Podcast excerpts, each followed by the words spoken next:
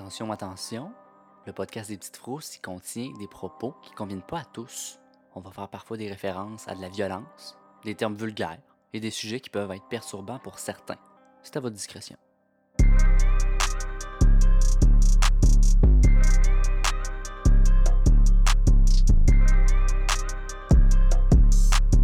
Bienvenue au podcast Les Petites Frousses où on parle de phénomènes inexpliqués et de meurtres résolus.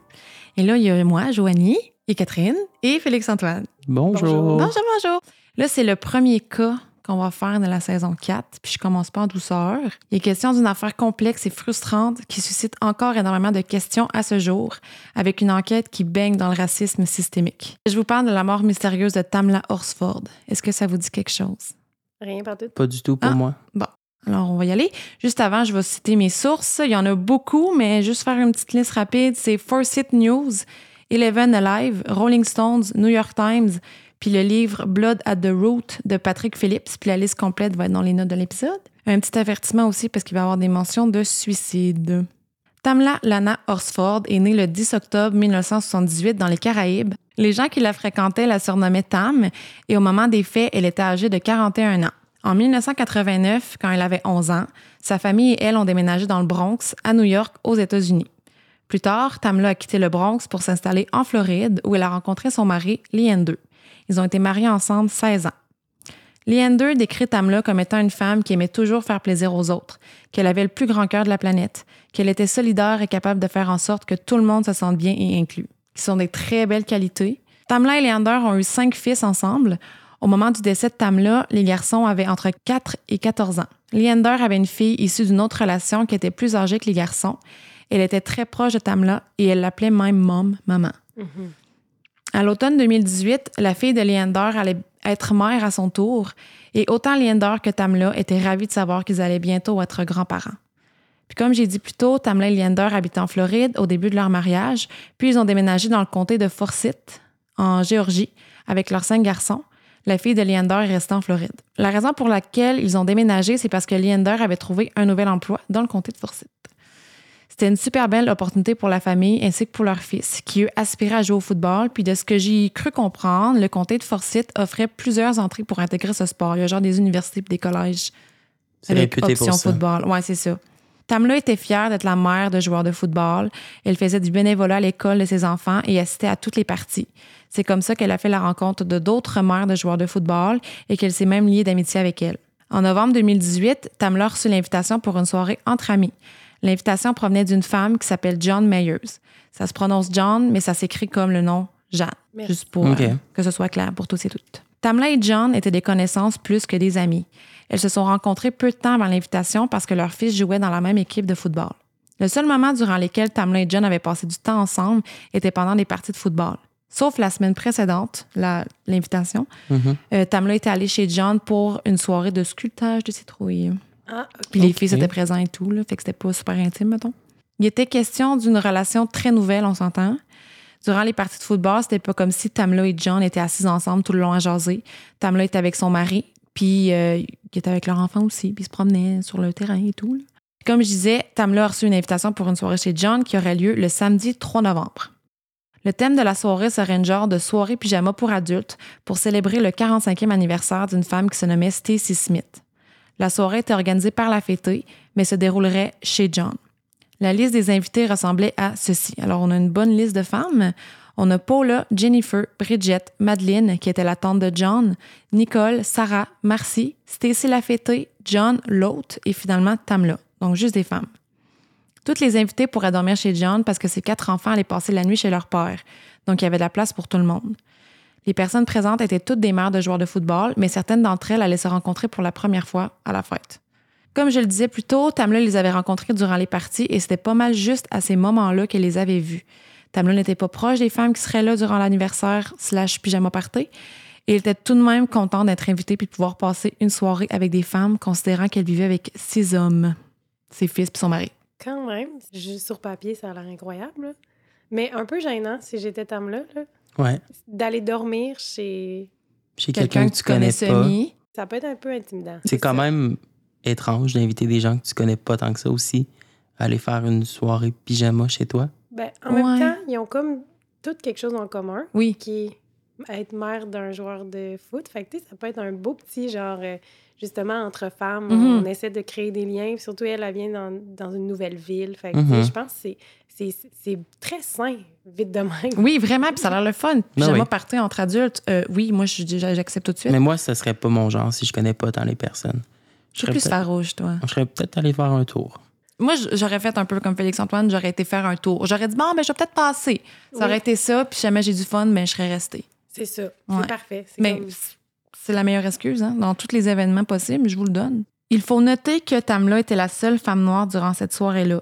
Ça peut sonner comme un détail anodin, mais vous allez comprendre un peu plus tard pourquoi c'est important que je le mentionne. La soirée chez John devait débuter vers 19h. Tamla est arrivée un peu plus tard, vers 20h, parce qu'elle a voulu aider son mari Leander avec le coucher des enfants. Je pense que n'importe quel parent peut témoigner que ça roule pas mal l'heure du souper puis du coucher euh, avec un enfant, mais imagine cinq. Et oui. Ouais. C'est sûr qu'elle n'a pas bordé celui de quar- de 14 ans, là, mais Ah oui, c'est de l'ouvrage. Tamla s'est pointée chez John vers 20h avec une bouteille de tequila à la main. Oh. Toutes les invitées étaient pas mal déjà présentes. Tamla ne connaissait pas toutes les invitées, comme j'ai dit tantôt, donc elle s'est présentée. Elle a ensuite enfilé son plus beau pyjama. C'était un- une pièce qui avait des imprimés de pattes d'animaux et elle a pris un shot de whisky. Question de se mettre dans l'ambiance. Ouh. Elle a l'air? Elle a l'air cool. Tamla était là justement pour avoir du fun, puis elle n'était pas la seule à boire. En même temps, c'était le but de la soirée. C'était aussi un peu pour ça que tout le monde était invité à rester dormir pour éviter de boire et de prendre le volant. Puis pour les occasions où ça devait arriver d'avoir le temps de passer une soirée puis de s'amuser, Ouais, il ouais. allait en profiter. Reste que les invités n'avaient pas l'intention de virer une sale brosse. C'était quand même question de des mères de famille dans la quarantaine qui auraient des trucs à faire le lendemain. Mhm. Il y avait deux invités qui buvaient pas, Sarah et Nicole, parce qu'elles voulaient retourner à la maison après la soirée. La majorité des invités avaient été conduites chez John par leur conjoint. Tamla, elle, s'était rendue avec sa voiture, mais de toute façon, elle avait l'intention de rester pour la nuit. La bouteille de tequila avec laquelle Tamla est arrivée était un cadeau d'hôte pour John. C'était une bouteille qui venait du Mexique, mais John n'était vraiment pas contente de ce cadeau-là. Elle l'a fait sentir à Tamla aussi. Elle lui a clairement dit qu'elle aimait pas ça, puis qu'elle allait même pas y toucher. Wesh. Tamla a insisté un peu en disant non, non, essaye, tu vas voir, elle est vraiment bonne. Elle l'a même fait sentir à John, mais elle voulait rien savoir. Durant la soirée, Tamla allait fumer des cigarettes sur le balcon et une fois que Tamla est allée fumer, John a commencé à parler un peu de son cadeau en disant premièrement, je bois pas de tequila, puis deuxièmement, je boirais pas ça. OK, c'était une biatch. Ben, Quand même. Puis c'est elle qui l'avait invité chez elle. ouais. Ouais. Ah. Fait que c'est juste pas fin, c'est pas nécessaire. Tu peux juste dire merci, c'est vraiment gentil, je vais m'en tenir à pas de tequila ce soir. Tu peux l'en garder pour faire des cocktails. Il y a des très bons cocktails avec la tequila. Ou genre, tu dis, oublie ça, mettons, je bois jamais, je boirai jamais ça. Tu ris un peu, puis tu dis, mais genre, je vais, tu fais des shooters aux gens, puis Oui. tu dis merci de l'avoir amené pareil, là. Ben oui. Si toi, tu dis impossible que je bois, mettons, tu me donnes de la sambuca, là. Genre, c'est sûr, je vais te dire, ah ah ah, je ne bois pas de sambuca, je vais rire, puis je vais dire, let's go, les amis, je vous torche toute ta sambuca. Mais c'est que en plus, euh, John, pendant que Tamla était partie fumer, elle, a- elle s'est moquée de la bouteille C'est ça. de Ouais. Tamla. Elle l'a fait sentir à tout le monde, genre, vous devez sentir ça, c'est dégueulasse. Fait qu'ils se sont passés la bouteille, ils ont tout dit qu'ils étaient dégoûtés, ils ont ri. Puis ça, ça a été quelque chose qui a été raconté par euh, Nicole, un policier par après. Cette scène-là, un peu plate. Un peu, je trouve ça, c'est la mettre à l'écart. C'est méchant, trouve, là, c'est Sachant juste- qu'ils la connaissent pas. Mais Une c'est- méchanceté. Tellement immature pour des madames de 40 ans, c'est déplorable, mais ça me fait juste comprendre que, genre, l'intimidation, puis ce genre de choses, de petits comportements, de. Il, a- il veut toujours avoir une petite pomme pourrie, peu importe ton Oui. âge. Ouais. Absolument. C'est Puis le fait qu'ils attendent qu'elle soit partie fumer, ça prouve qu'ils se moquaient d'elle encore plus. Qu'ils ont, ils ont profité de ça pour se moquer d'elle. Elle vient d'arriver, là. Vous l'avez invitée. En tout cas, au minimum, tu peux montrer de la reconnaissance aussi, là. Ben oui. Ça a fini que c'est Tamla qui a bu la tequila, puis elle se faisait des verres tequila eau, qui est une, euh, un cocktail que je ne connais pas. C'est intéressant. C'est différent. Aucun homme ne devait être présent lors de la soirée, mais José Berrera, le conjoint de John et le mari de Stacy, nommé Thomas, étaient présents. Initialement, ils devaient quitter la maison pour laisser les femmes entre elles, mais José avait des maux de ventre et Thomas avait un shower de bébé chez lui, ça lui disait pas trop d'être là. Fait que les deux sont restés à la maison, mais on dit qu'ils se tiendraient loin de la soirée des filles, qu'ils resteraient dans le sous-sol de la maison et qu'ils écouteraient la partie de football du LSU contre l'Alabama. Fait que dans le fond, il y avait le chum de Stacy qui est Thomas. Oui. Et José, le chum de John. Exactement. OK. T'as bien pris tes notes. Deux boys qui s'en vont dans le sous-sol. Oui, ils chillent dans le sous-sol. Sauf qu'ils sont quand même montés à quelques reprises quand les grignotines sont sorties ou d'affaires de même. Là, on s'entend. Je comprends. C'est normal. J'aurais fait pareil. Ben oui.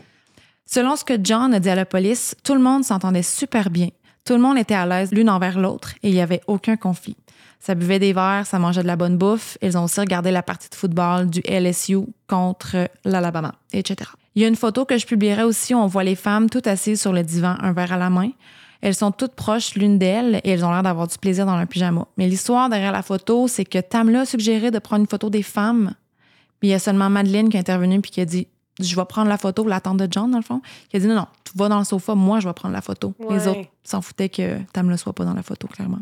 Tamla est allée à quelques reprises sur le balcon pour fumer des cigarettes, comme j'ai dit plus tôt, puis elle était toujours accompagnée, souvent avec une invitée nommée Marcy. C'était la première fois que Tamla et Marcy se rencontraient. Marcy a dit qu'elles ont cliqué rapidement, qu'elles avaient plusieurs points communs comme le même signe astrologique et un de leurs fils avait le même nom, ce genre d'affaire-là. là. Ah, c'est. C'est c'est fin. Ça, c'est Mhm. comme Ah, bon, on avait au moins une petite copine durant la soirée. Une fois, Madeleine, la tante de John, est allée fumer de la marijuana avec Tamla. Et Stacy, la fêtée, a dit avoir fumé seulement une petite puff. John a vu ça et elle était vraiment pas contente. Rabat-joie la John. Elle est allée les voir et leur a demandé d'arrêter parce que son chum José travaillait comme agent de probation. Plus tard dans la soirée, une invitée nommée Jennifer était en état d'ébriété avancé.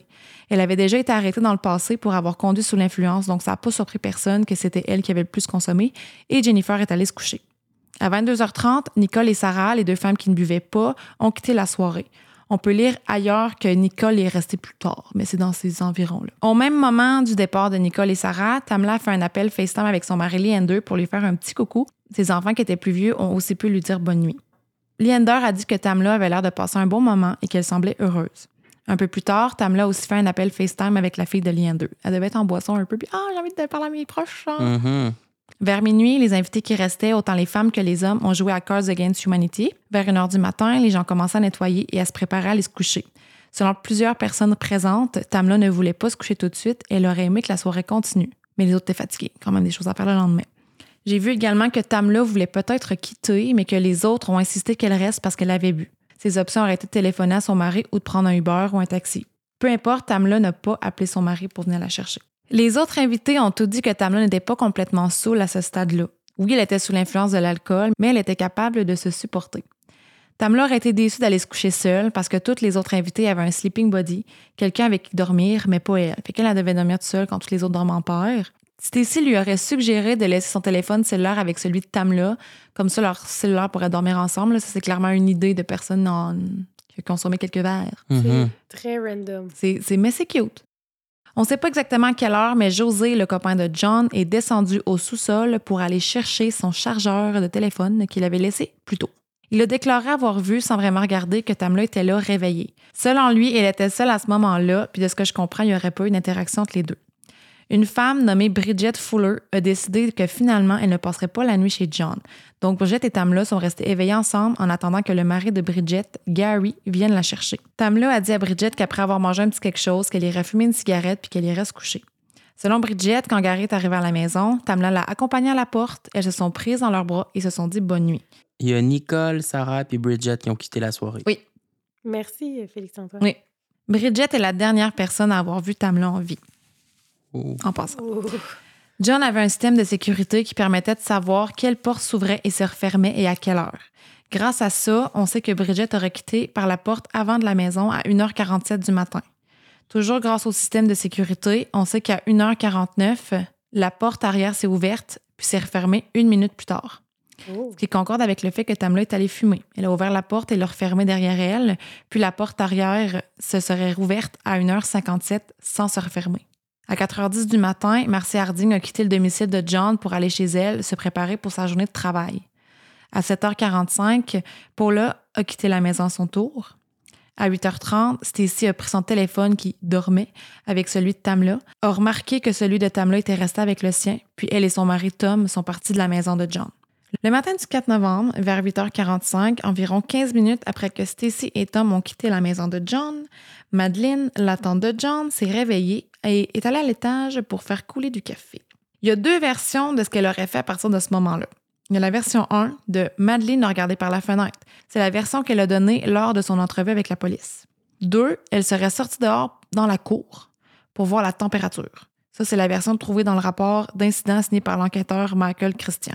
Je vais laisser les liens des deux sources si jamais vous voulez les consulter. D'une manière ou d'une autre, Madeleine a jeté un coup d'œil dehors et elle a remarqué quelque chose d'étrange. Elle a vu Tamla dehors, étendue dans le gazon, face contre terre, et Tamla ne bougeait pas.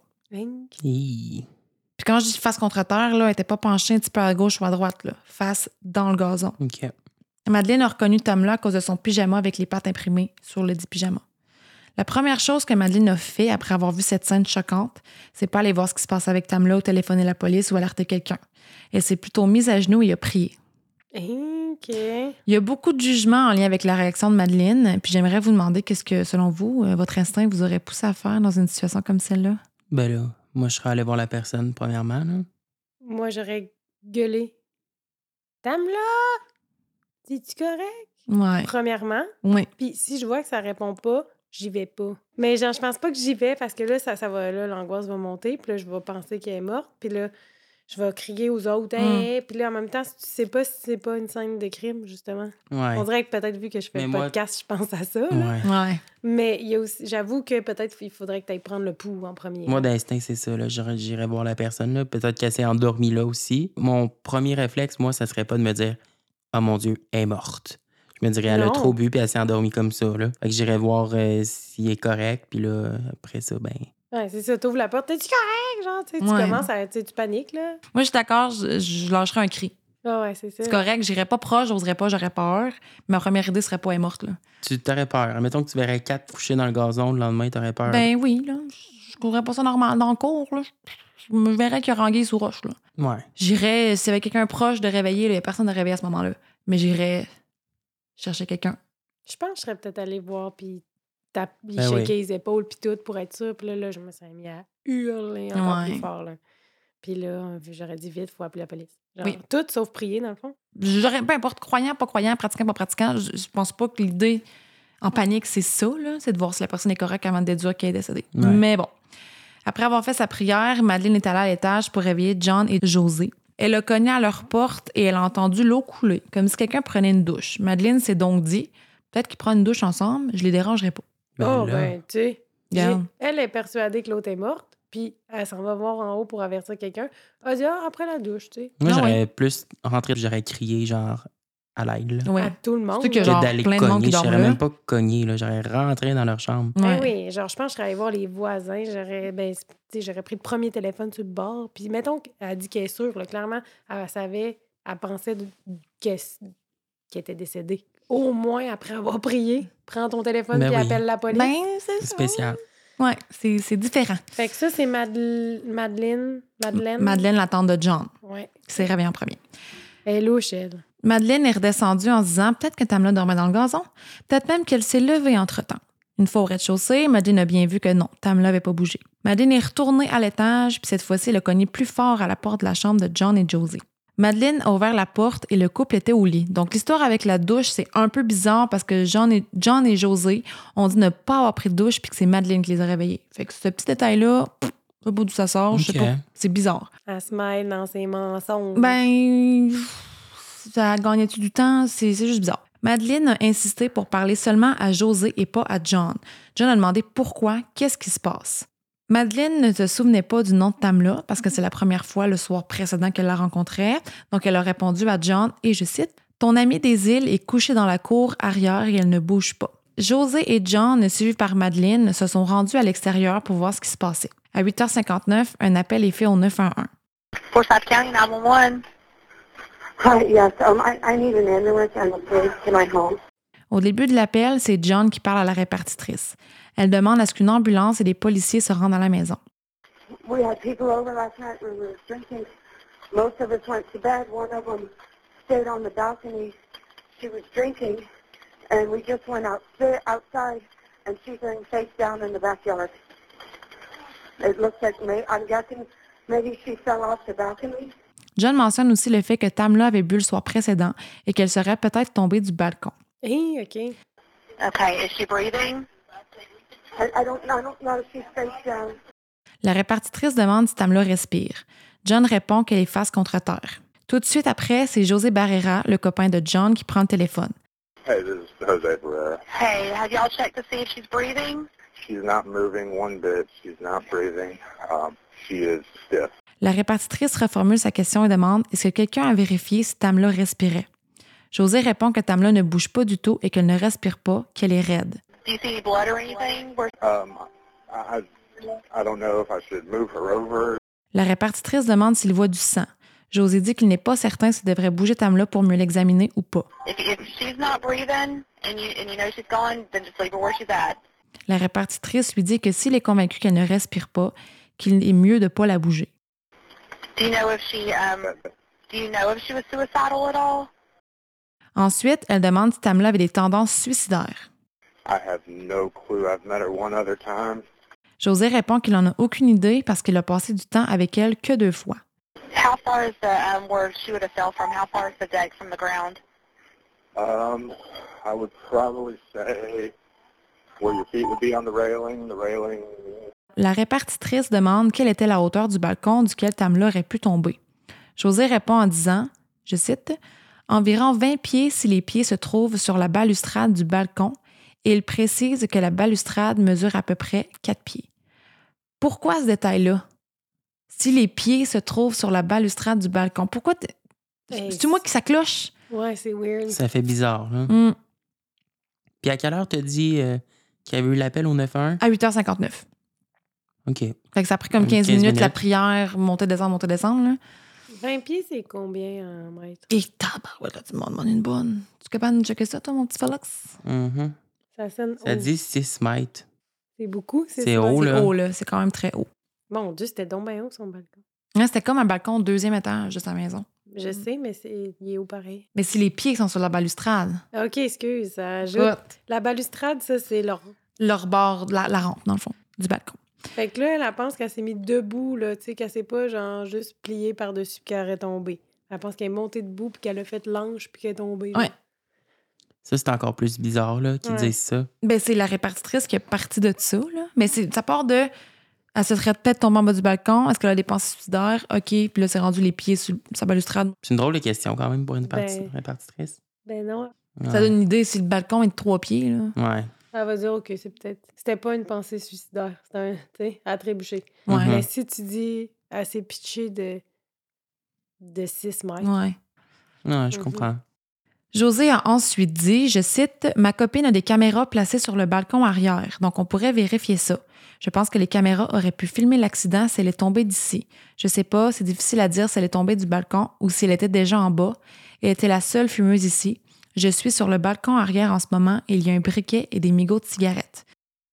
Uh, my girlfriend has cameras here on the back deck that we can check. Okay. that I think would have caught the incident if she fell from here. Again, I, I, I don't know. It's, it's hard to say if she fell from from the deck or if she was already downstairs. I'm, I'm on the back deck right now, and you know, cigarettes, lighter. Veuillez prendre note qu'à ce stade-là, José, John, Madeleine se trouvaient les deux pieds dans une potentielle scène de crime. Puis José aurait dû savoir, considérant qu'il était agent de probation, puis qu'il avait- devait avoir une base dans le domaine, là, qui est en train de corrompre la scène de crime en étant sur le balcon ou supposément elle se serait Ouais. lancée en bas. Là. Fait qu'il avait monté sur le balcon en haut. Ouais, il était rendu sur le balcon en haut. OK. Prendre note aussi que José a parlé des caméras. On va en parler plus tard, les petites caméras. En tout, l'appel a duré 7 minutes. Je vais ajouter un lien dans les notes de l'épisode si vous aimeriez écouter l'appel au complet au 911. Aucune manœuvre de réanimation n'a été effectuée sur Tamla. José aurait touché à sa jambe et il aurait même tenté de la plier, mais elle était trop raide. Je trouve que c'est une drôle de technique pour vérifier si quelqu'un est en vie, mais ça, c'est mon opinion, moi. Ouais. Moi, j'aurais mis un petit doigt dans le cou pour savoir si... ça- Pareillement. Ou ça sur le poignet, là, je sais pas. là. Mais en même temps, la répartitrice a dit, tu sais, tourne, touchez la pouce si vous pensez qu'elle est vraiment Ouais, morte. ouais, 100 d'accord. Mais tu sais, si je comprends que les deux, on peut débattre là, sur les deux, là, tu sais, comment être sûr qu'elle est vraiment morte, c'est la face contre terre. C'est ça. Il faut se rappeler aussi qu'il y a des gens qui dorment encore à la maison de John à ce moment-là. Jennifer, celle qui avait beaucoup trop bu le soir précédent, s'est réveillée par cette zizanie qui remplissait la maison. Puis elle a fini par comprendre ce qui se passait, que Tamla avait été retrouvée morte. Des policiers sont arrivés chez John à 9h07 ce matin-là. La rigidité et la lividité cadavérique ont été constatées immédiatement. Donc, ça faisait un petit bout qu'elle était décédée. Hum. Ils ont demandé que tous ceux et celles qui avaient quitté la maison de John devaient revenir. Ça incluait celle qui avait été récupérée par son mari, Bridget, celle qui était partie durant la nuit, Marcy, et ceux et celles qui étaient partis tôt ce matin-là, Paula, Stacy et Tom. Stacy et Tom auraient pris une douche avant de revenir à la maison. Ils ont pris ce Oh. petit temps-là. Puis celle qui était partie la veille, Nicole et Sarah. Ça n'a pas été spécifié s'ils ont eu besoin de revenir parce qu'elle est encore en vie quand ils sont partis. Ah. Fait que j'ai pas trouvé s'il y avait eu besoin de revenir ou pas. Mais ça fait du sens. Les policiers ont demandé à ce que tous les gens présents restent à l'intérieur de la maison de John. Ça veut dire qu'ils étaient tous dans la même pièce sans supervision. Je dis ça, je dis rien. Oh mon Dieu, on peut compléter. La mesure officielle de la distance entre le balcon et le sol a officiellement été prise. Et euh, c'était 14 pieds et 10,5 pouces. La balustrade était de 3 pieds et 1 pouce. Fait qu'il était quand même pas pire. Lui. Ouais. Puis la largeur, c'était 5 pouces. Puis c'était une maison vraiment. Mhm, c'était une maison. Voici ce qui a été conclu d'après le rapport d'incident signé par l'enquêteur Michael Christian. Le bureau du shérif du comté de Forsyth a retrouvé Tamla face contre terre dans la cour arrière. Elle était visiblement décédée. Les services de pompiers et des services médicaux ont été annulés. Tamla a été retrouvée allongée. Elle était étendue presque immédiatement à la base d'un balcon arrière. Tamla était vêtue d'un pyjama une pièce blanc avec un imprimé de pattes de chien. Le poignet droit de Tamla était disloqué comme si elle avait tenté de se préparer à une chute. Le poignet pourrait aussi être fracturé. Il y avait une grosse bosse à l'endroit où son poignet rencontrait sa main, ainsi qu'une coupure. Ceci indique possiblement que l'os ait coupé la peau de l'intérieur. De plus, il y avait des égratignures sur le mollet tibia de Tamla qui correspondait à un bout de métal qui servait comme séparateur de jardin et qui était situé près de ses pieds. Ce séparateur de métal était d'environ 8 pouces d'épaisseur. Sa tête était éloignée de la résidence et ses pieds vers la résidence. Les deux pieds pointaient vers la droite. Son bras droit était à ses côtés, la main était environ à 6 pouces de la jambe. Son bras gauche était quelque peu éloigné de son corps et plié au niveau du coude, à un angle d'environ 40 degrés par rapport à elle. Outre le poignet cassé et les coupures au mollet, aucun signe évident de blessure n'était présent. Déclaration obtenue des invités disant que Tamla avait consommé une grande quantité d'alcool et de la marijuana durant la soirée. En résumé, Tamla avait été retrouvée la tête vers la cour, les pieds vers la maison. Sa tête n'était pas tournée d'un côté ou de l'autre, mais complètement face contre terre. Le bras gauche était plié et le bras droit était allongé sur le côté. Ses pieds pointaient vers la droite. Il y a un sketch de la position de son corps qui a été fait. On peut vraiment voir que son bras gauche était plié et était éloigné d'elle. Je vais le mettre sur les réseaux. Mais il y a un petit problème avec ça. Premièrement, c'est pas de cette façon-là que les gens qui l'ont vue l'ont décrite. Par exemple, John a dit que les bras de Tamla étaient droits de chaque côté de son corps, les paumes vers le haut. On peut se dire que le choc puis le stress peut souvent ternir nos souvenirs. En lien avec la position de Tamla, John a dit, et je cite, Jennifer l'a vu, je l'ai vu, José l'a vu, ma tante l'a vu. Je ne pourrais jamais me débarrasser de cette image dans ma tête, la main de cette femme. C'était tellement contre nature qu'il soit placé à ses côtés. Même si elle est tombée, pourquoi n'a-t-elle pas essayé de s'arrêter? Comment on peut atterrir comme ça? Je ne pourrais jamais comprendre ce document. Quelqu'un n'a pas réussi à bien le remplir, que ce soit le coroner ou les policiers sur place. Je ne sais pas si quelqu'un l'a déplacé, je ne sais pas, mais je sais ce que j'ai vu. It's the weirdest thing. She was face down, but like her arms were down like she just face planted is the best way I can describe it. So her arms were like by her side? Yeah, they were by her side, palms up.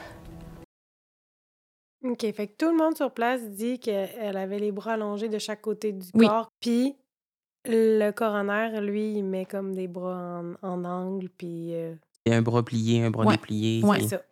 Plus Bras et naturel un peu, dans le Mais- sens, si tu tombes, ça va peut-être plus ressembler à ça. Exactement. Mais si tu tombes, puis tu retiens pas ta chute avec les deux bras sur le côté, en tout cas, ça, on va Mais en comment tu peux tomber sans retenir ta chute? Ouais, On je va pense en que parler plus tes tard. bras, ils vont tout seuls en avant, là. Ben oui. Ben, je pense que oui. Puis un deuxième problème aussi. Deuxième problème avec ça, c'est que autant le rapport d'incident que les témoins disent que le poignet qui a été fracturé ou disloqué, c'est le, lui du côté droit. Puis que c'est celui-là qui aurait essayé de, de la protéger de sa chute. Mhm. Mhm. Mais le bras droit était tendu sur le long, sur le côté de son corps, la paume vers le haut. Comment elle a pu manger un coup en atteignant le sol, mais que le bras est droit sur son corps? C'est le, le bras gauche qui est plié. Ouais, c'est ça. Pour Fait que c'est le bras droit qui est tombé sur le long, qui a, Non, qui a ça été marche disloqué. pas. Ça marche pas. Puis, euh, selon euh, Leander, le mari de Tamla, la partie fracturée ou disloquée, là, mais on était du côté droit extérieur du poignet. C'était pas comme en avant ou en arrière. C'était sur le côté qu'il y avait une bosse. Bizarre. Est venu le temps d'annoncer le décès de Tamla à sa famille. Hi. Oh. Ce que je vais vous raconter provient di- directement de la bouche de Leander, le mari de Tamla. Il a participé à un live sur Instagram avec une femme qui s'appelle Tamika Mallory, qu'elle est reconnue pour être militante des droits civiques. Durant ce live, Leander a raconté qu'il était aux toilettes quand il a entendu quelqu'un cogner fort à sa porte d'entrée. Considérant qu'il était aux toilettes, l'un de ses fils est allé répondre. Le fils est revenu assez vite en disant Papa, c'est la police.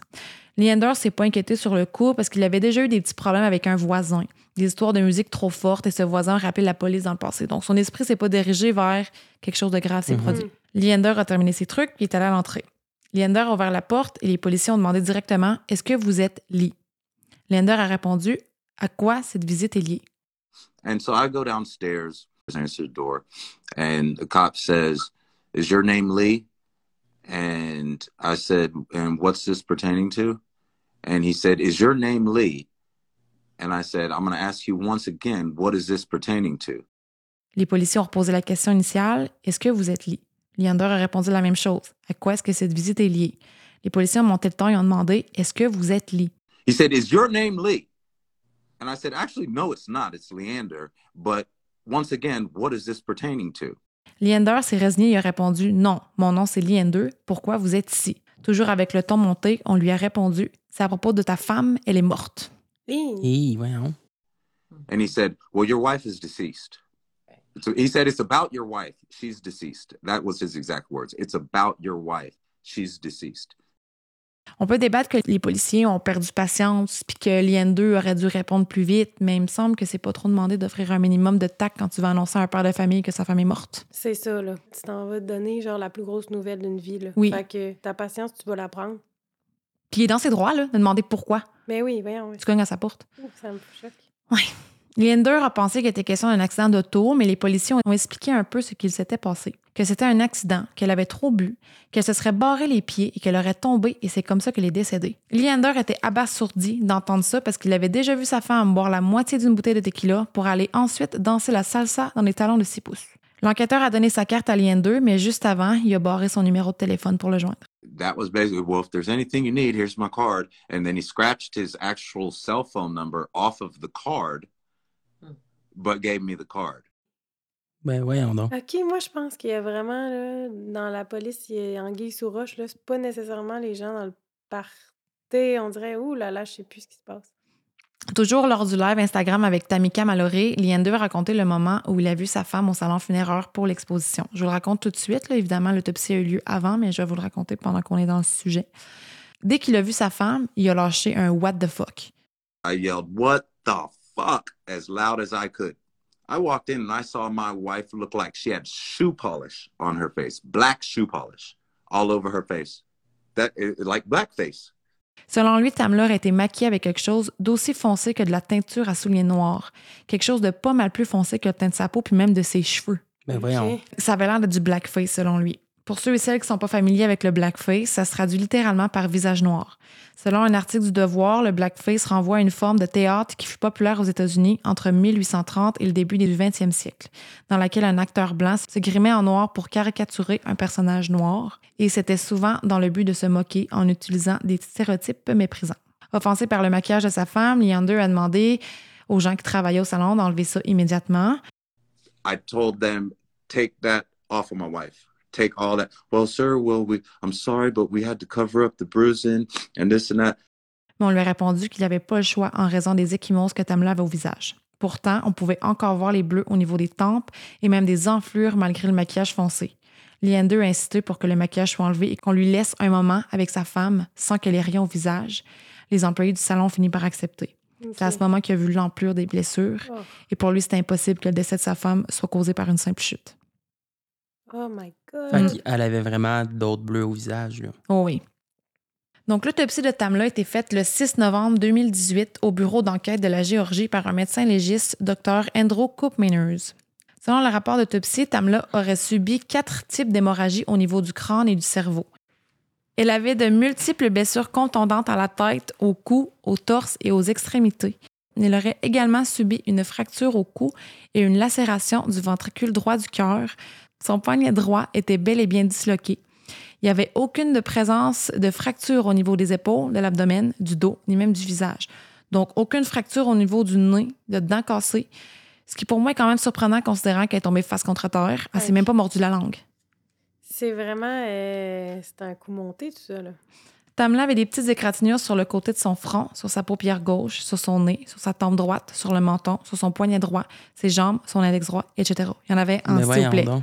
Selon les tests effectués par Dr. Sky Mularkey, le rapport de toxicologie démontre que l'alcool aurait été un facteur contributif à sa mort parce que son taux d'alcoolémie était de 0,238, soit près de trois fois le taux légal pour conduire en Géorgie. Ils ont aussi trouvé des traces de Xanax et de THC.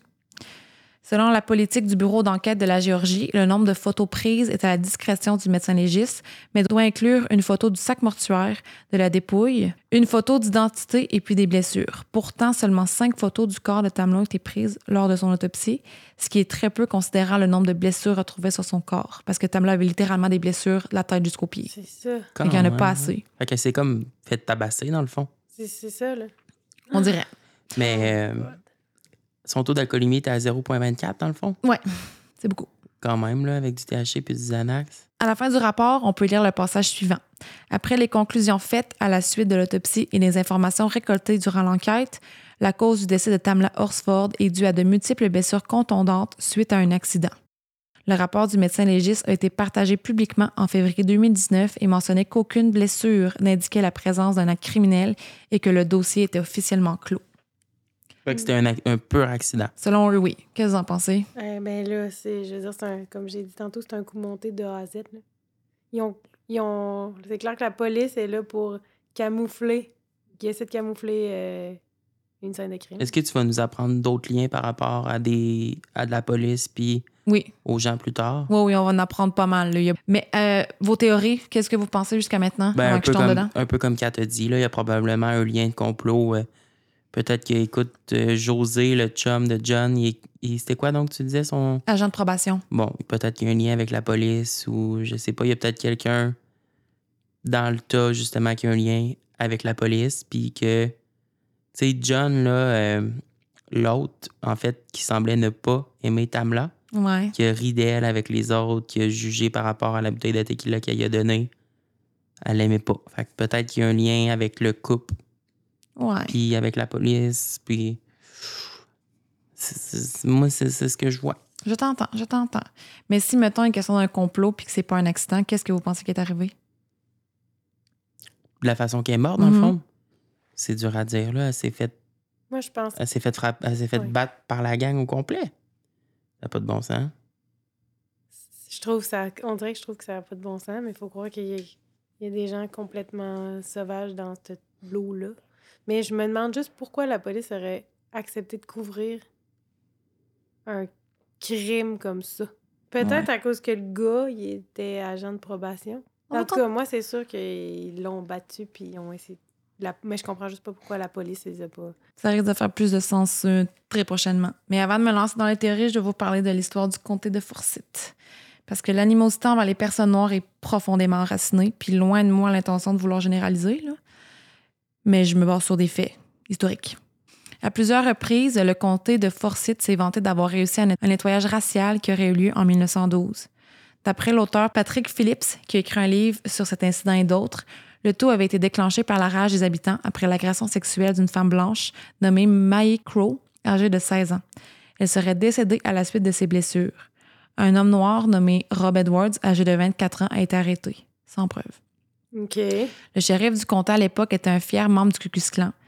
Près de 2000 habitants se sont rassemblés à la prison et ont fini par y entrer, armés de pieds de biche et de marteaux. Ils sont entrés dans la cellule de Rob Edwards, l'ont battu, lui ont Oh. défoncé le crâne et Oui, quelqu'un a fini par le tirer avec une arme à feu. Malgré tout ça, Rob Edwards était encore en vie.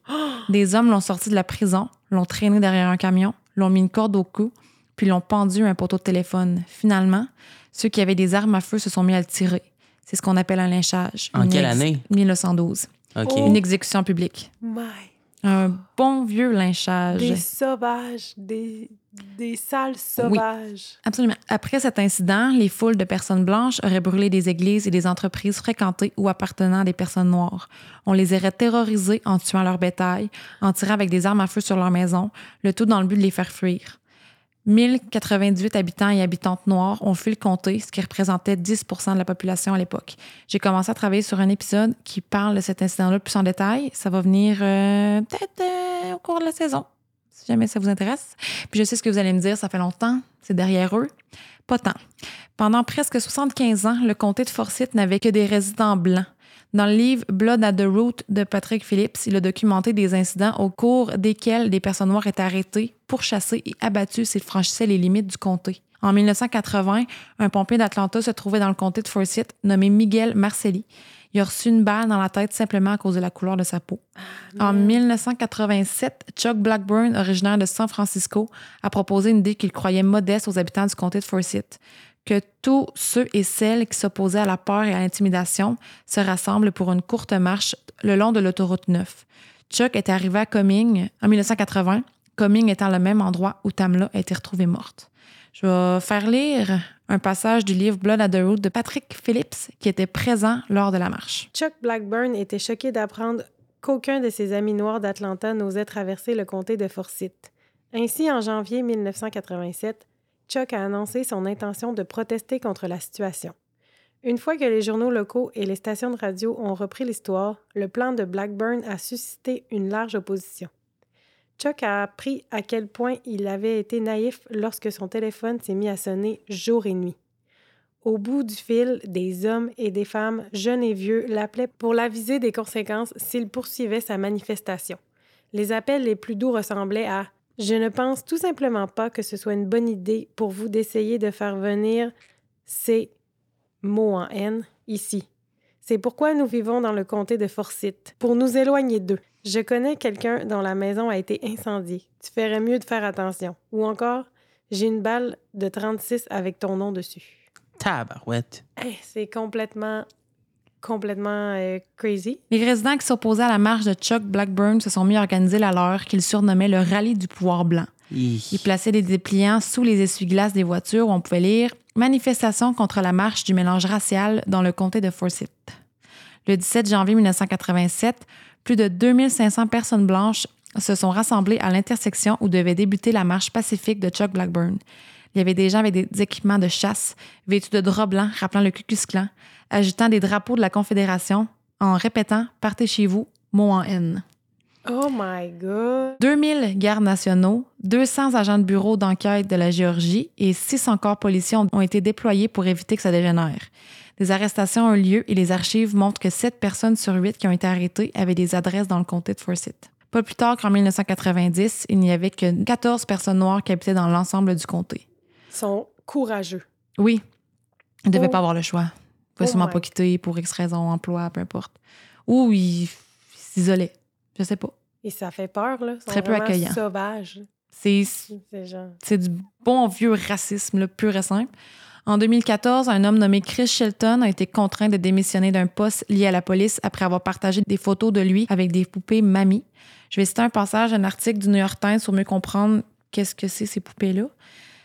Dit ces poupées sont considérées comme des objets racistes créés comme un outil de propagande qui reflètent d'horribles stéréotypes des personnes noires. Quelqu'un d'autre était présent sur les photos, nul autre que Ron Freeman, le shérif en poste au moment de l'enquête sur la mort de Tamla. Ah, Fait qu'on Oh. voit que le racisme est encore très présent jusqu'à très récemment. Il était jusque Ça, dans les corps le, policiers. le même shérif qui est allé annon- annoncer à Leander que sa femme était décédée? Je ne sais pas si c'est le shérif qui est allé y annoncer ou si c'est l'enquêteur, Michael. Christian. Je sais pas c'est lequel des deux. Qui fait clairement, je me disais juste que, genre, ça pouvait pas être aussi... euh, Tu sais, c'est pas- ça m'est jamais venu en tête, le raciste. Genre, ça pouvait guider, mettons, la police à ce point-là. Mais là, je vois que c'est vraiment un comté crazy, là.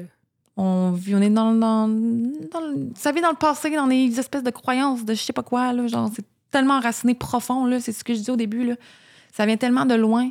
Mais aujourd'hui, est-ce que tu sais si euh, ça a changé un peu ou si ça ressemble à ça? Ben, je pense, je veux pas juger parce que je suis pas là. Mais si en 2018, il y avait un, un gars qui se prenait en photo avec des objets avec une signification raciste, ben, je pense que c'est pas vraiment différent aujourd'hui. Sauf que Ron Freeman a également dû se résigner d'un poste qu'il occupait en 2014 pour avoir été surpris en train de tenter de modifier le dossier personnel d'un autre officier, nul autre que Chris Shelton, lui qui avait été pris en photo puis qui avait dû aussi se résigner de son poste. En gros, il voulait supprimer les photos, mais ça n'a pas empêché Ron Freeman de devenir shérif par contre.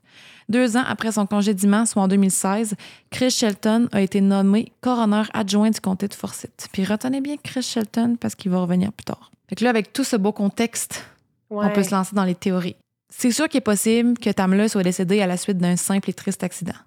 Si on prend en considération le rapport de toxicologie, elle avait quand même un taux d'alcoolémie de 0,24% si on arrondit. Un taux aussi élevé est associé à la perte de coordination, problème de vision, délai du temps de réaction et peut même mener à une perte de connaissance. Selon les enquêteurs, il restait seulement un huitième de la bouteille de tequila que Tamla avait voulu offrir à John. Puis si on se fie à ce qui a été dit, c'est clairement la seule qui l'a bu. C'est quand même pas mal. là. C'est beaucoup. Tu sais, même les, les filles aussi ils ont prétendu, on n'a pas de choix à ça. Ils- tu sais, ça fait beaucoup, même si on connaît pas le pourcentage d'alcool dans la bouteille. Mhm. Mais généralement, la tequila, c'est pas. euh, C'est 40. c'est au moins 40. Ouais. Mais- Ben, aux États-Unis, je sais que des fois, c'est ça Mais varie. c'est une Mais c'est bouteille qu'elle avait du ramenée du Mexique. Ouais. Ok. Fait que je, Ça devait être de la pure et dure, là. Hum, J'ose croire. En plus de son taux d'alcoolémie élevé, Tamla aurait consommé de la marijuana et du Xanax qui aurait pu lui faire perdre le contrôle. L'alcool et le Xanax sont des dépresseurs et mélanger ces substances peut entraîner un ralentissement de la fréquence cardiaque, de la respiration et de la motricité, de la parole et des réflexes. Mm. Puis j'ai longtemps cru que la marijuana c'était un dépresseur, mais j'ai appris après avoir consulté Félix que c'était pas le cas. Ouais, ben la marijuana, c'est un perturbateur. Ah oui, c'est quoi ça. un perturbateur? Ben, ça va perturber ta façon de voir plein, de- plein, de- plein d'aspects, dans le fond. Ça vient perturber ton système nerveux. OK. Mais ouais, euh, oh là là, mais tu sais, peut-être qu'aussi, il il y a quelqu'un qui a donné du Xanax sans qu'elle le sache. Peut-être que Tamla s'est penchée pour vomir au-dessus du balcon puis qu'elle a perdu l'équilibre. Peut-être qu'elle s'est tout simplement barré les pieds. Peut-être qu'elle s'est assise sur la rampe pendant qu'elle fumait puis qu'elle est tombée. Mais ça veut dire que Tamla est sortie dehors à 1h57, qu'elle a même pas pris le temps de fermer la porte derrière elle, qu'elle a pas eu le temps d'allumer sa cigarette, qu'on se souvient qu'il y avait une cigarette éteinte et un briquet qui était présent sur le balcon puis qu'elle est tombée. Même John Mayers a pas cru à cette théorie, l'autre. Il était persuadé que Tamla était tombée non pas du balcon, mais du sol directement et qu'elle aurait suffoqué dans le gazon. John Mm. était tellement certaine qu'elle a publié un statut Facebook disant Personne n'est tombé de mon balcon avant de le supprimer quelques instants plus tard. Même les policiers présents sur les lieux pouvaient difficilement expliquer la position du corps de Tamla. Des questions demeurent sans réponse. Comment une femme avec un taux d'alcoolémie de 0,24% a semblé en contrôle de ses moyens selon les entrevues des témoins et des vidéos prises ce soir-là? Comment Tamla a fait pour monter et passer par-dessus une balustrade de presque 4 pieds en étant complètement ivre alors qu'elle mesurait 5,5 pieds? Tu sais, c'était si saoul que ça, là. Non. Comment tu fais pour Elle mesurait combien la balustrade? 4 pieds à peu près? Ben, c'est quand même haut, là, comparé à elle. Ben, tu sais, c'est moins haut qu'elle, mais quand même. Oui. Non, Tu c'est fais, ça. tu fais pas une chute puis tu passes pas par-dessus, Ben, là. c'est- ben, c'est ça. Ça y arrive pas aux hanches, là, mettons. Ouais, mais même si elle essaie de monter dessus, puis qu'elle est complètement saoule, supposément, comment qu'elle a fait pour monter dessus pour se garocher en bas? C'est vraiment très saoul. C'est ça, Ben, je me tu sais, dis, à elle aurait peut-être été capable, mais elle aurait tombé. euh, elle aurait pas tombé en pleine face, là. Mettons que tu essayes de monter puis tu tombes, d'après moi, elle aurait tombé plus sur le dos, là. Ouais, c'est Elle aurait vrai pas ça. fait quatre pirouettes, là. Ouais. Très bon point. Et comment une maison pleine de gens, dont certains qui venaient à peine de se coucher, n'ont pas entendu la chute de Tamla? Comment une chute d'une vingtaine de pieds peut causer la mort, une fracture du cou et une lacération du ventricule droit du cœur? Qu'est-ce qui s'est réellement passé après que la porte arrière s'est ouverte à 1h57 du matin? Et pourquoi est-elle restée ouverte jusqu'au lendemain matin? Puis la question la plus importante, je pense, c'est est-ce que l'enquête se serait déroulée différemment si Tamla n'avait pas été la seule personne noire pendant la soirée du 3 novembre? Mhm. 100 La porte du balcon qui s'ouvre, ça... ben, la porte qui s'ouvre, ça donne sur le balcon puis ça donne sur la terrasse? Sur le balcon. Ah, je pensais la terrasse en bas. Ouais, moi aussi. Bon point, Félix-Antoine. Il me semble. Ben Parce oui. que quand tu dis la porte arrière, tu dis pas la porte de la terrasse. Fait Parce que moi, dans ma tête, là, leur balcon, là, c'est comme tu sors de leur chambre à coucher puis t'es sur le balcon en haut, genre. Mais je pense qu'en réalité, ça le précise pas si c'est elle en bas ou elle sur le balcon. Ça dit juste porte arrière ouverte. OK, ouais. Fait que est-ce que ça inclut toutes les portes arrière? Ouais. Puis je vais montrer, il y a des screenshots du cellulaire de, de John avec les notifications. Dans le cas de Tamla, on y retrouve plusieurs faits étranges et beaucoup d'incohérences. Je vais vous expliquer dans l'ordre chronologique des événements les incohérences, puis on va en discuter. Marcy Hardin, celle qui a quitté la maison à 4h10 du matin, dit que c'est parce qu'elle venait de commencer un tout nouvel emploi et qu'elle voulait avoir le temps d'aller chez elle pour se préparer avant de se rendre au travail. Plus tard, on apprend que son corps de travail commençait seulement à 10h du matin. Ah, elle est partie vraiment tôt hein, pour son corps de 10 heures, 6 Oui. heures à l'avance. Quand même. Hey, à 4 heures quelques du matin, là, c'était en plein milieu de la nuit, là. Puis c'était pas elle qui s'était accoquinée, justement, avec Tamla, qui disait qu'il y avait le même signe astrologique Oui. puis tout? C'est elle. Puis, euh, est-ce que tu nous as dit l'autopsie avait révélé lors du décès approximatif? Non. On le sait pas. Je l'ai pas lu dedans. J'ai pas vu ça dedans, moi, Hum. dans le rapport d'autopsie. Félix, il est vraiment en mode enquête. Là. Il a son calepin avec des notes, puis là, il veut savoir. Et que j'ai de la note là-dedans. Ben, ah, c'est très tôt. Partir 6 heures d'avance euh, avant son chiffre, je trouve que c'est plus long qu'une douche puis un déjeuner. Là. C'est exagéré, facilement là. croisé, Ben mettons. oui. là. Non, moi, j'aurais dit comme excuse, je me suis réveillée, j'avais la tête dans le cul, mais là, je voulais plus rester. Tu sais, des fois, là, tu te réveilles, Moi, ça serait mon genre. puis là, t'es Absolument. pas bien, puis là, tu te dis, ah, je vais retourner chez nous. Je me retourne me coucher chez nous. Oui. Ouais. Tant qu'à mal dormir, mais aller chez nous un petit peu. C'est ça. Ouais. Un roupillon. Mon vibe, ça. Durant l'appel du 911, José, le- le copain de John, a mentionné qu'il y avait des caméras d'installer et qui pourraient démontrer ce qu'il s'était passé. Les caméras de surveillance ne fonctionnaient pas Ah, je savais ça sûr, hein. parce qu'elles avaient plus de batterie. John a expliqué dans une entrevue avec la police qu'elles avaient, qu'elle avait acheté ces caméras quand elle s'était divorcée avec son ex-mari. Il arrêtait pas de se présenter chez elle quand elle était pas là, puis John avait peur. Avec le temps, les choses se sont calmées entre John et son ex. Les caméras étaient rechargeables et John avait perdu le fil pour les faire charger. Puisqu'elle ne ressentait plus le besoin d'avoir constamment sa maison sous surveillance, elle n'a jamais racheté un fil. C'est vraiment bizarre, hein? J'ai jamais vu ça, moi, des caméras qui sont rechargeables. Je suis sûre qu'il en existe, là. Ben, sûrement, mais. Ils sont coupables, là, parce qu'ils ont collé les caméras, mais ils savaient très bien qu'ils marchaient pas. Peut-être. qu'il n'y avait pas de fil, puis elle vient de dire, j'ai pas trouvé que c'était important d'aller y recharger, de- d'aller racheter un fil, parce que je regarde pas. Elle, aurait dû- elle devait être à côté quand on a dit ça à répartitrice. Il marche pas, finalement, bébé. Non, c'est louche. Ouais, il y a des incohérences. Ça ressemble comme ils ont implanté cette information-là pour se baquer d'une Oui. certaine manière. Pour avoir l'air plus... euh, Parce que s'il y avait eu ces maudites caméras-là, là, ces maudites images de ces caméras-là, là, mhm. ça serait réglé. Merci, bonsoir. Des preuves potentielles ont probablement été compromises ou manquées par la police parce que la scène n'a jamais été sécurisée. Par exemple, José a admis durant son interrogatoire avec la police qu'il avait touché et déplacé une cigarette éteinte et un briquet qui se trouvait sur le balcon. Ce qui s'est passé, là, c'est bizarre. Dans le fond, quand Madeleine a avisé John et José que Tamla était inanimée à l'extérieur, José s'est rendu sur le balcon au lieu de la cour en premier.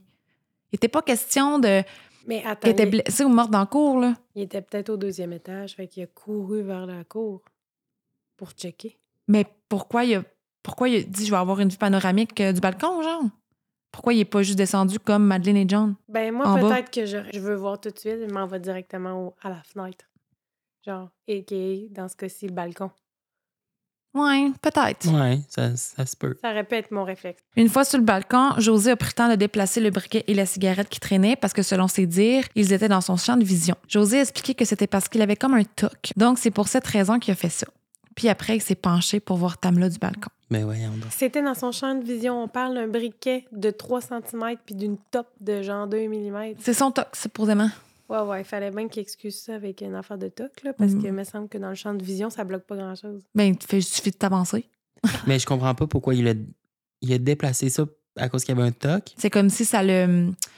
ça lui brimait sa vision. Mais ça change quoi qu'il ait déplacé? Mais pour lui, il voyait mieux, que c'était plus dans le champ de vision. OK, mais au, Au niveau par rapport de à l'enquête. ouais. Si, mettons, là, c'était quelqu'un d'autre, ça. Ça prouve peut-être que quelqu'un d'autre avait été sur le balcon, tu comprends? Ah, OK. Fait que là, il l'a touché. Fait que là, c'est compromis. Euh, les mégots de cigarettes trouvés sur le balcon n'ont jamais été prises par la police parce qu'ils pensaient que le décès était un accident dès le début. Les empreintes digitales n'ont pas été récoltées. Moi, je vois ça comme j'étais allée sur le balcon. Peut-être, mettons, José est coupable. là. Il est allé sur le balcon, il a touché la cigarette. Ah, ça donne une excuse pourquoi il y a mon ADN dessus. Il y a mon empreinte dessus. Ouais. Puis le, le lighter aussi, OK. à mon avis. Mais en même temps, s'il l'avait pas touché. Il l'aurait pas pris anyway, parce qu'ils l'ont pas ramassé finalement. Ouais, mais ça, il ne peut pas le savoir comment l'enquête se déroule. Ouais, ouais.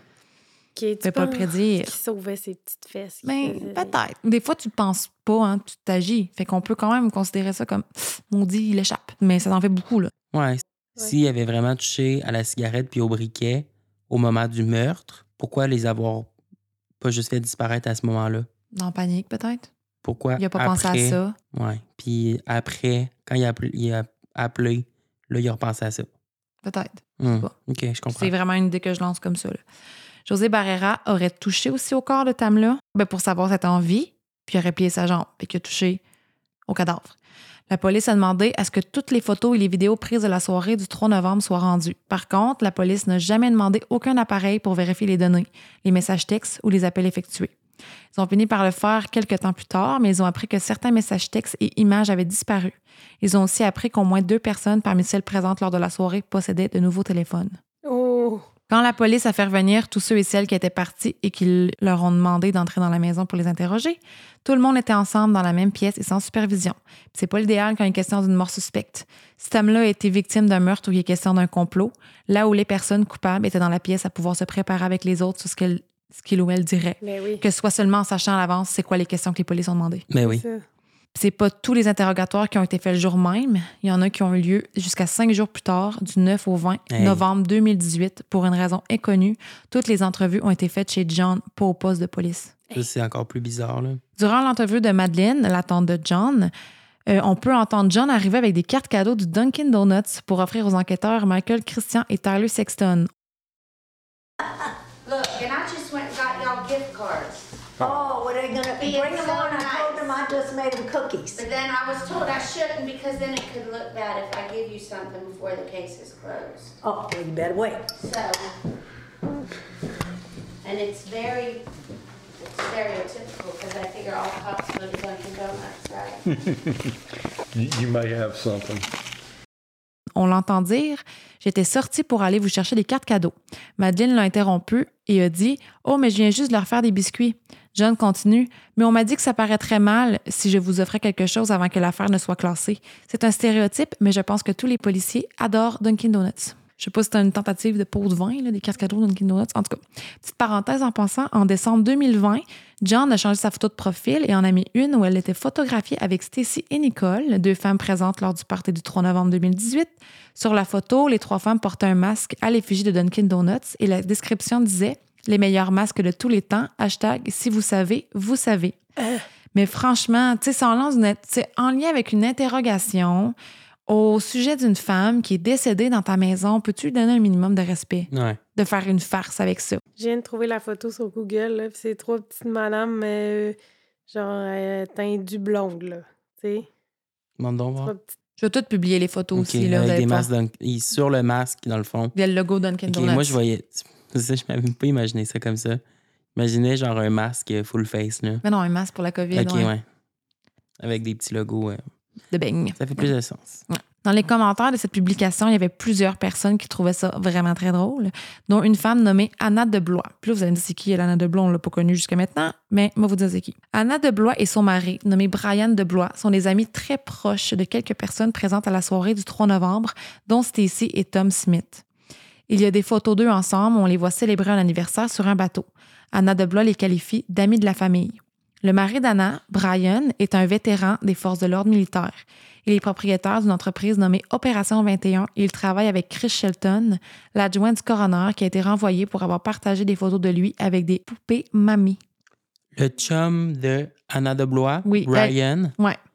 il était ami avec le coroner, pas le coroner, le... Il, il travaille avec. Chris Shelton, OK. le gars qui, a été, qui est adjoint du coroner et qui a pris des photos avec les poupées, là, connotation raciste. C'est sûr que le lien entre Chris Shelton, Anna de Blois qui a commenté sur la photo avec les masques de COVID, Dunkin' Donuts, c'est quand même un lien très loin, mais plusieurs se demandent si ces liens auraient pu contribuer à la façon dont l'enquête s'est déroulée. Puis je peux comprendre aussi que se prendre en photo avec des poupées mamies, là, ça peut être que t'es ignorant. Mais le fait que tu te prennes en photo avec ça, que tu essaies de les supprimer par la suite, tu comprends c'est quoi l'ampleur de ton acte. Mhm. Lors de son entrevue, John Mayer s'est fait demander si Tamla s'était rendue à son lit. Peut-être qu'elle aurait dormi puis qu'elle serait morte plus tard dans la nuit. Mais John a répondu non, elle s'est pas rendue à son lit. Puis elle s'est reprise rapidement en disant ben je dis ça parce que le lit n'était pas défait. Durant l'autopsie, aucun test en cas d'agression sexuelle ni de prélèvement sous les ongles n'a été fait. Le magazine Rolling Stone a contacté Nellie Miles, la directrice des affaires publiques du bureau d'enquête de Géorgie, pour savoir pourquoi ça n'avait pas été fait.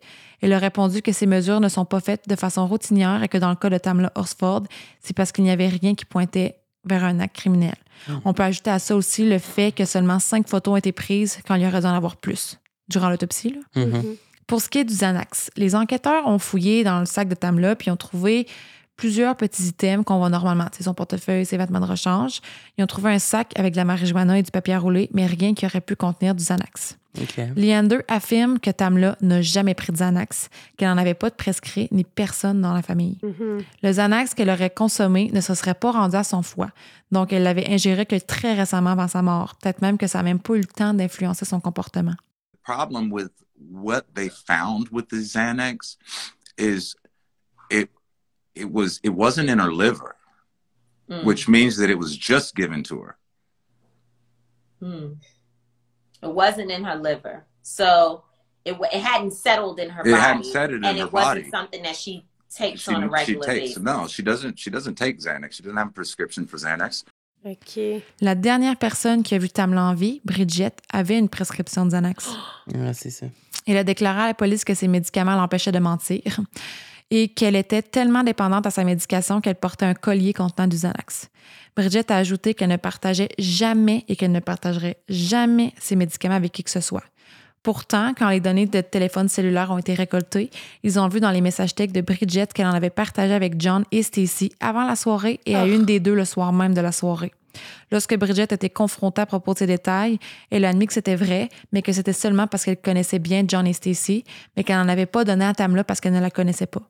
Ouais, mais menteuse, là, t'aurais pu juste dire euh, non, j'en ai pas donné. J'en ai donné à ceux-là. Ben, le fait qu'elle demande qu'elle s'apponait dans sa menterie, ça en dit long, hein? Qu'elle dise je ferais jamais ça, je porte un collier avec du Xanax dedans, là. Wow!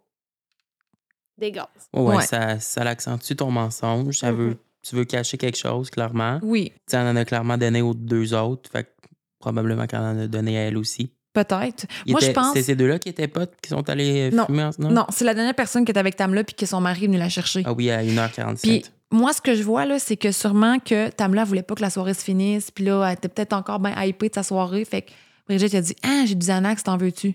Prends ça, ça va te relaxer. Ça va te faire dormir. Peut-être, oui. Moi, c'est ce que je Ah, pense. Mais en même temps, John et Stacy, soit John ou Stacy en avaient le soir même.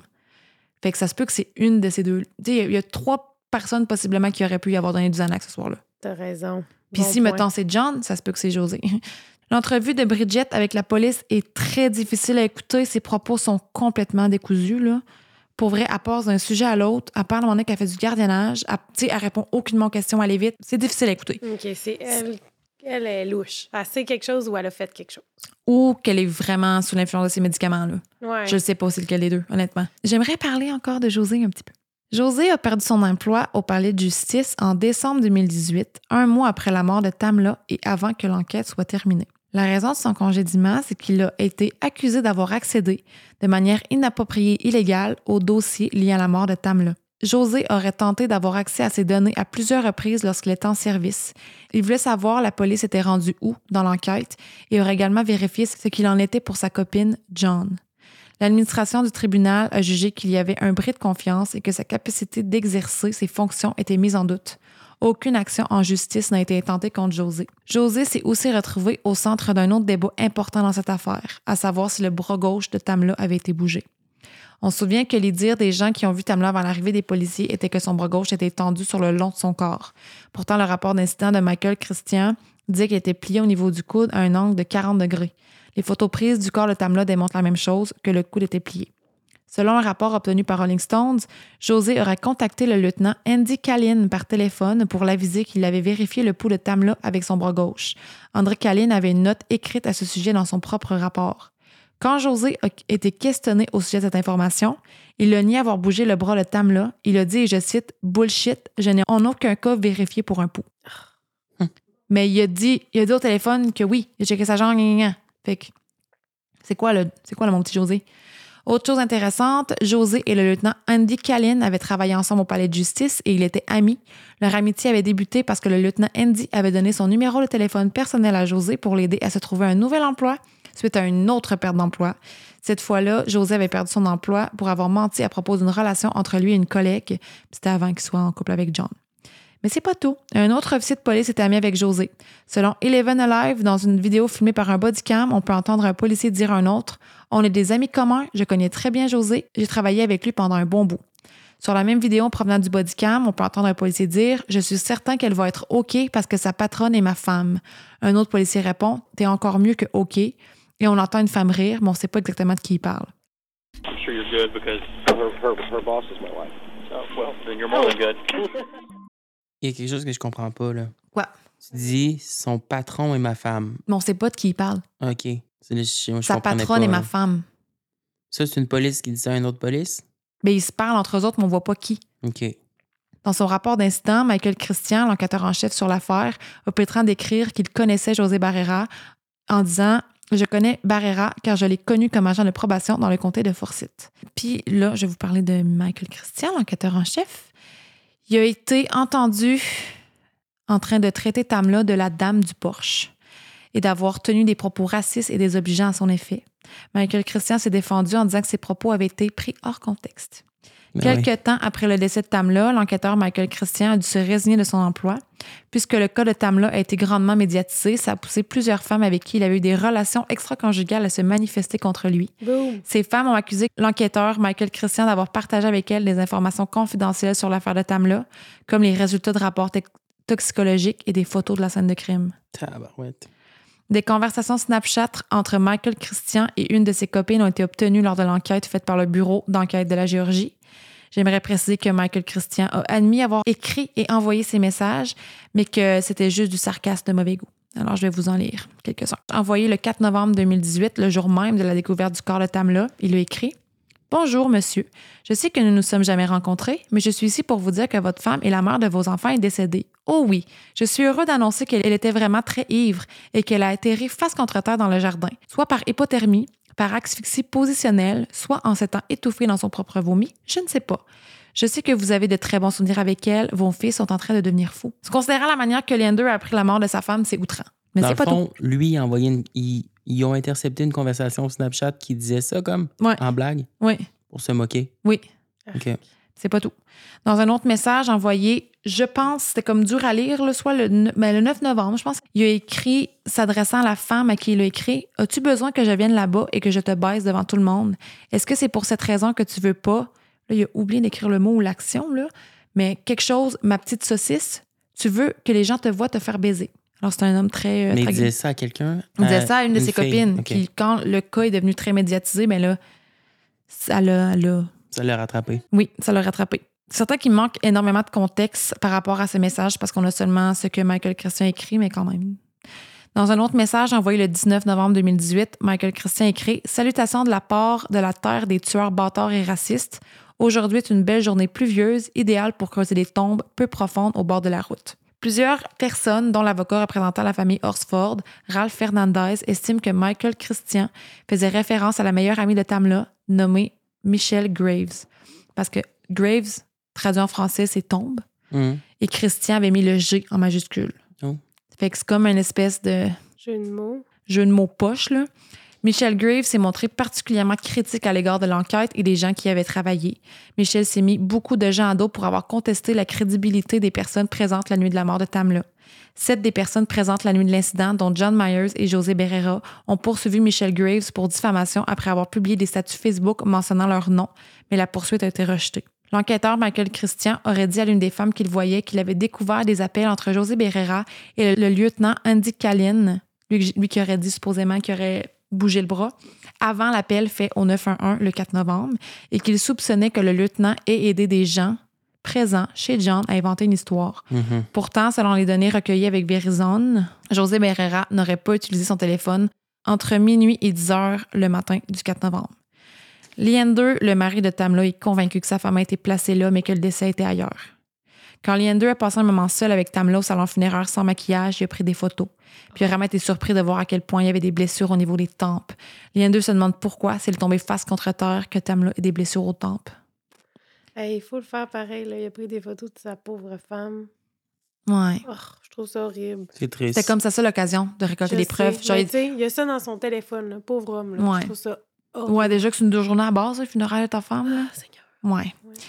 En résumé, pour appuyer la théorie de l'homicide, l'avocat représentant la famille Horsford, Ralph Fernandez, souligne que les écorchures sur les bras et les mains de Tamla pourraient très bien être des blessures défensives, que les déclarations des témoins étaient contradictoires et que leur comportement aussi d'ailleurs. Autant des personnes responsables que les témoins de l'enquête étaient suspects, que la scène de crime et des éléments de preuve ont été compromises et n'ont pas été préservés convenablement et que le nombre de photos prises lors de l'autopsie est louche. Toutes ces raisons indiquent que le cas de Tamla Horsford est probablement un homicide.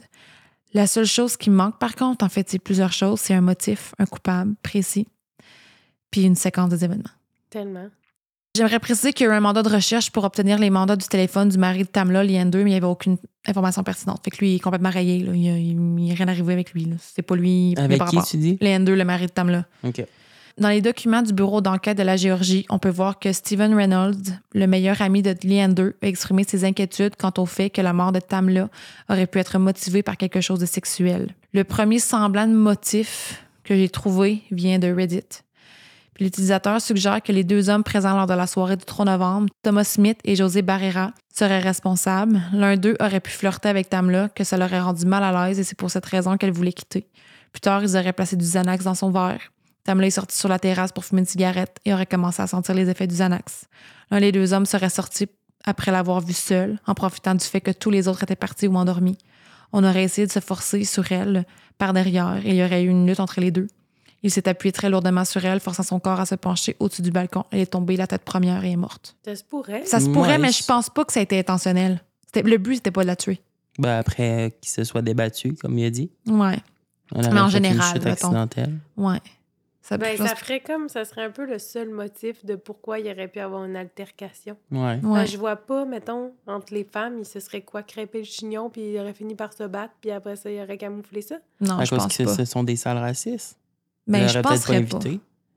Je pense, je, je Ce pense serait un sincèrement gros que. complot, là. Mettons, là, il aurait tout prévu ça entre elles, qui allait faire. Non, non, non, too non. much, là.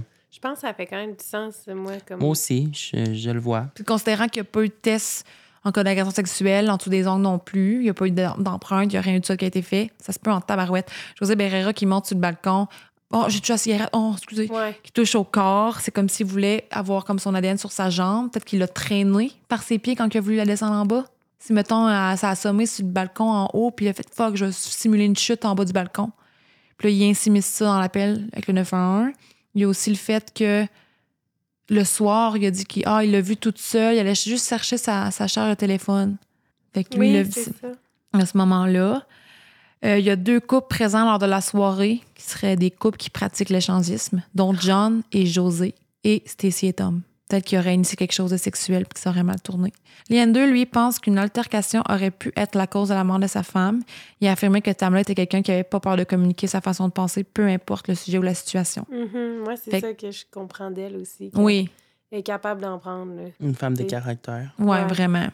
C'est ça, on dirait que ça pourrait être n'importe quoi. Parce que vu qu'ils sont ils ont un background raciste, tu sais, mettons la, la madame, là, la tante qui s'est mise à prier puis tout, là.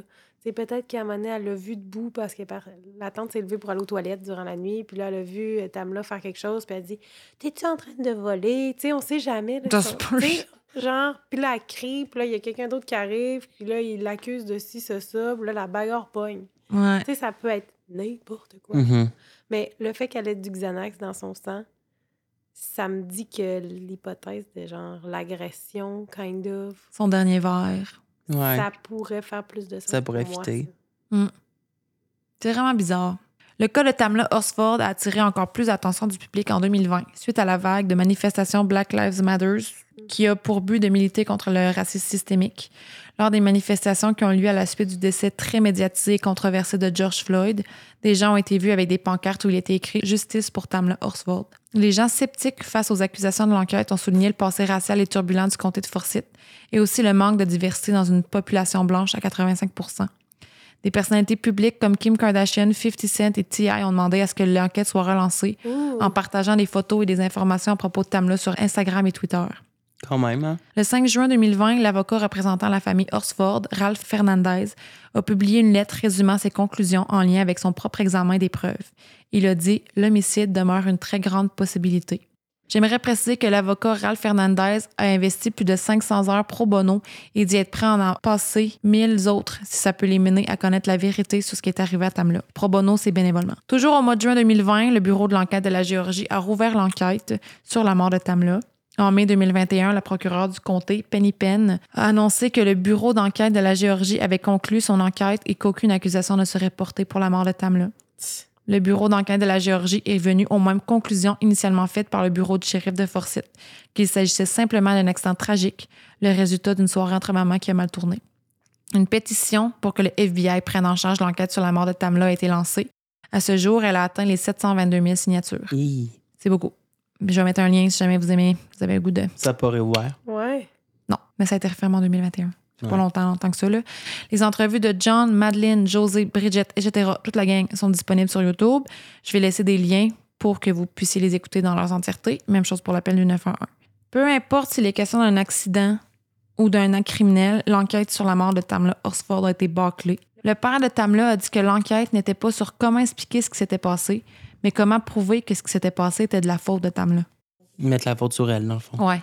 Avec l'alcool, le ci, le ça, ou le comprendre vraiment. En faisant les choses de la bonne manière, Ouais. simplement. Thierry Blanco, la belle-sœur de Tamla, a dit le fait qu'il s'agisse d'une femme noire dans une marée de personnes qui ne l'étaient pas, pour avoir quelque chose à voir avec le fait que cette affaire n'a pas fait l'objet d'une enquête plus approfondie. Leander a déclaré lors d'une entrevue télévisée Je veux juste que la vérité éclate. Nous voulons juste savoir ce qui s'est passé. Si c'est un accident, prouvez-le nous. Tellement. Ben oui. J'espère que ça va être réouvert, mais il faudrait qu'il déterre le corps de Tamla? Je pense que il est trop tard. Ouais. Parce que le- ce qu'il y avait comme preuve est plus là. là. Surtout dans la cour puis dans la Ben maison. oui, c'est sûr. Là. Avec le temps, c'est pas facile. Puis ils ont tellement l'air d'avoir pas de remords, le monde. Là. Personne qui va qui va aller de l'avant puis qui va en stouler un. Personne va Mm. parler. Personne va Genre- parler. Puis j'imagine, là, un accident comme ça, si c'est un accident, là, ça serait arrivé chez nous, je serais complètement troublée. Ben, Je serais pas bien, je serais me rapprocher de la famille. Je- Puis, tu sais, m'en dans une entrevue, là, pendant que c'est Madeleine qui fait son entrevue, euh, pas Madeleine, John a dit Avez-vous encore besoin de moi Je peux aller me préparer pour aller au funérail. Mais tu sais, d'un ton vraiment comme Ah, Elle veut pas y aller. Chris, elle est morte chez vous, la fille, tu la connaissais. Même si t'es pas ta meilleure amie, là. Ah non, c'est voyons donc. Hum. Puis le mari, il dit quoi de ça? Il pense que quelqu'un l'a tué là-bas, il est convaincu, convaincu, convaincu. Ben oui. Puis il a Mais- laissé quand même tout ce monde-là aller au funérailles de sa femme? Ben, c'est au funérail qu'il a vraiment vu l'étendue des blessures, là. OK. Ouais, Ben, c'est ça. Avant ça, il pensait pas nécessairement que c'était un meurtre. Mais il trouvait ça bizarre, là, que c'était quand même intense. Ben oui, il l'a dit, là, il elle savait porter l'alcool puis tout. Elle serait pas tombée d'un balcon. Là. Ouais. Mais est-ce que ça se pourrait aussi que ça soit juste ça? Ça se pourrait. Hum. Ben non, pas avec les blessures. Mais je penserais Ouais, pas.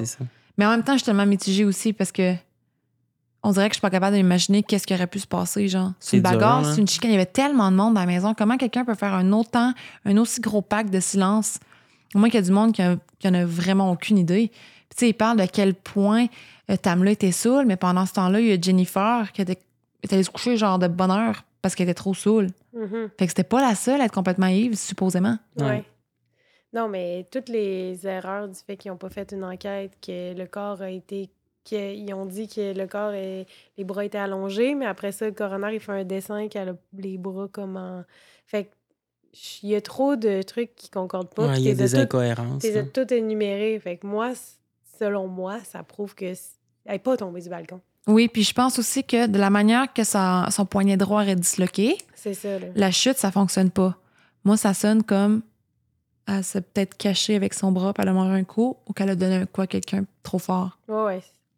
Parce que c'est pas en, en essayant de freiner sa chute. Ça n'a rien à voir. Fait que sûrement qu'elle a mis sa main vraiment devant son visage, puis Hmm, quelqu'un essaie de la frapper. On peut signer la pétition, faire notre bout. Si la FBI s'en mêle, ça serait vraiment, vraiment magnifique. Fait que c'est ça, c'était notre premier cas de la saison 4. J'espère que. Très choquant comme cas, très. Ouais. très... Mais c'est un cas lourd, tu sais. Ouais. Ah oui, beaucoup de détails, beaucoup de personnages. Moi, je euh, pense à la famille et aux enfants. Je trouve ça tellement triste, là, les Ouais. pauvres petits pets. J'ai vu, une fa- j'ai vu une photo avec ses cinq enfants. Puis... Oui, puis tu sais, elle aurait jamais eu le temps d'être grand-mère. Mais non, elle, Mhm. était, elle était toute jeune. Là. Elle avait l'air vraiment genre d'une, d'une petite mère pimpante. Là. Ouais, elle avait l'air parfaite. Mais en espérant qu'un jour le mystère soit élucidé puis que son mari puisse faire son deuil convenablement. Si vous voulez voir les photos, il y a des trucs qu'on a mentionnés pour vous donner une meilleure image, une meilleure idée de ce qui s'est passé. Vous pouvez les voir sur nos réseaux sociaux, lespetitesfrousses.pod ou sur Facebook, Les Petites Frousses. Euh, Il y a plein de liens partout. Trouvez-nous. Puis merci beaucoup de nous avoir écoutés. Bye. Bye, Bye, bye, bye.